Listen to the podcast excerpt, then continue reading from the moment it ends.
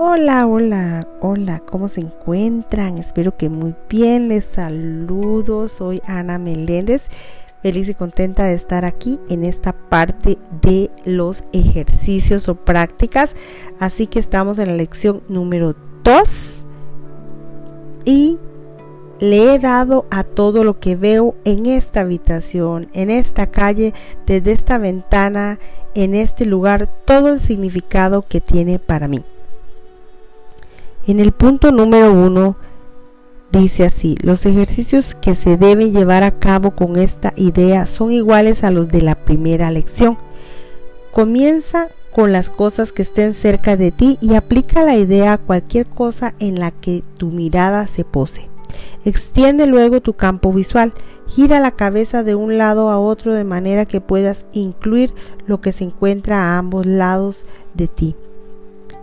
Si es posible, Da la vuelta y aplica la idea a lo que se encuentre detrás de ti. Sé tan imparcial como puedas al seleccionar los objetos a los que vas a aplicar la idea.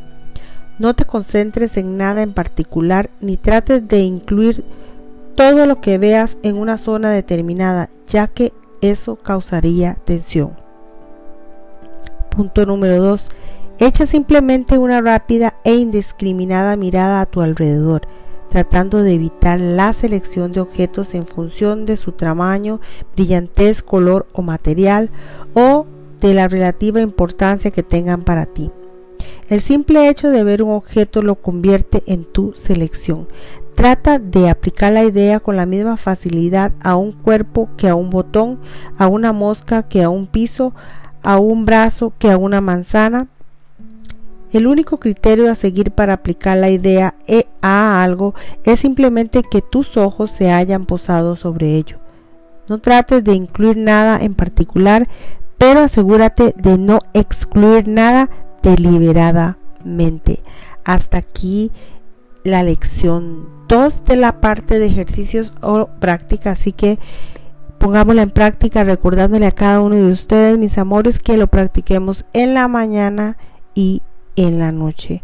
Así que nos vemos en la próxima lección de práctica que sería la número 3 y mañana nos vemos en esa siguiente y maravillosa lección. Gracias, gracias. Bendiciones.